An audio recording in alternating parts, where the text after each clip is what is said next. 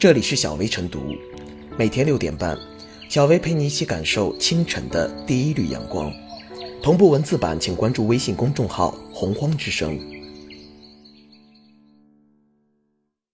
本期导言：最近有不少消费者反映，收到通信运营商的免费大餐，有的是流量，有的是短信。记者经走访了解到，由于携号转网月底将正式实施，为挽留客户，通信运营商也在用各种各样的方式表达对老客户的善意。有业内人士提醒消费者，享受免费大餐可能会给以后携号转网带来麻烦。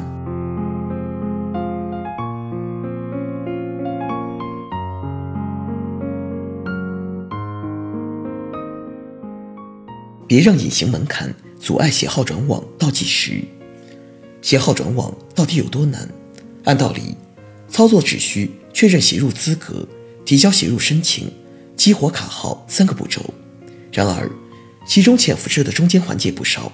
不是不知道：一月要到营业厅撤销此前宽带捆绑的优惠套餐；二月还要送还曾经获赠的光猫、机顶盒、连接线等器材。可早在试点期间，务必到营业厅才能办理的潜规则就受到过指摘，被认为有伺机挽留用户的嫌疑。究其原因，专家一语中的：这压根不是技术问题，国外早有成熟技术模式。归根结底，还是市场利益分割问题。只有抓住量号背后的数据资产，才能抓住用户资源，而只有抓住用户资源，才能拿下市场。在追求市场利益的动机作用下，运营商的一系列任性逻辑，初看起来似乎是人之常情。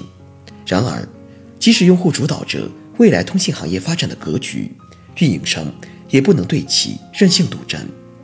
为所承诺的服务悄悄埋下隐形门槛，不仅阻碍了携号转网加速落地的进程，还影响了人们对公平公正市场秩序的信心。作为电信服务最直接的受益者。用户对服务水平的评判最敏感、最有话语权。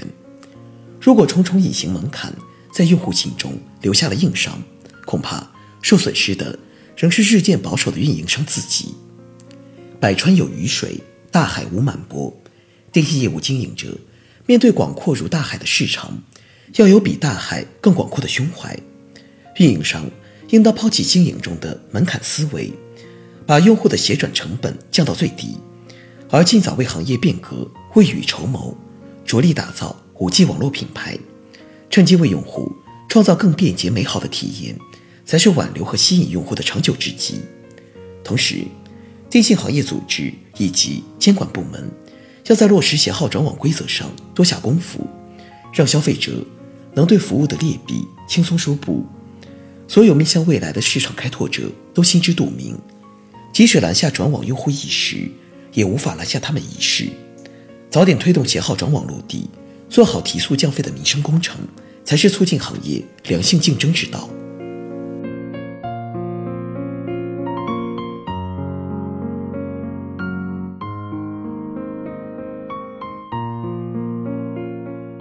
踢走阻挡携号转网的隐性绊脚石，怕你走，就给你小恩小惠，这也是人之常情。从歧视老用户。到回馈老用户，不能不说是一个进步，也从一个侧面证明携号转网的威力所在，根本上是对消费者有利的。问题是，话说在前面，如果含含糊糊只说对消费者有利的，不利的全省去，这不是陷阱是什么？这样的善意就是虚情假意，虽然打着感恩和回馈的名义，实则就是为携号转网的推行人为设置障碍。诚然，转网不是无条件的，跟运营商有合约在身，就应当按照合约执行完，这也是契约精神的体现。譬如，有些合约机，消费者到手的价格显著低于市场价，所交换的条件就是保证在网时间和最低消费额度。如果说转就转，对运营商也不公平，因此，对转网不成功还要一分为二的看待。至于新闻中提到的消费者，完全就是蒙在鼓里，接受了赠送的流量，对副作用却一无所知。严格来说，已经涉嫌欺诈。如果只是电话沟通，运营商必须明确表明这个大礼包可能对消费者权益造成的损害，让消费者掌握全面的信息，自己去选择。这就跟新闻中经常报道的老人存款变成买保险一样，需对产品性质及各种可能的不便提前告知，并留有书面和录音等证据，绝不能玩猫腻。这种较真绝非小题大做，因为携号转网已经经历九年两批试点，如今终于迎来了全国落地的时刻，绝不能再打折甚至被架空。设想一下，如果能够携号转网的只是个例，这个制度还有何意义？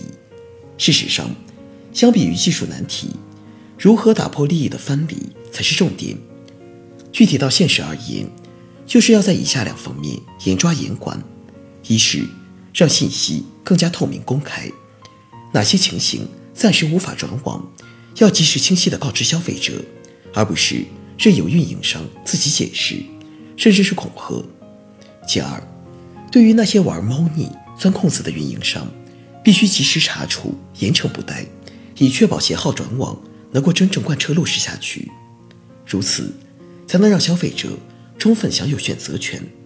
让市场竞争充分展开，从而确保消费者的利益，也让那些愿让利重服务的运营商不断胜出。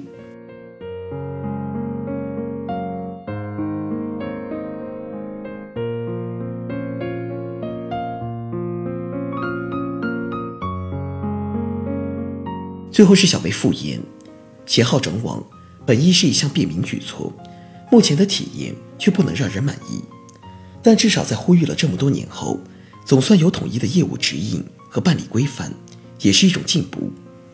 用户可以转网，给运营商带来的竞争压力，也能迫使后者改善服务和资费水平。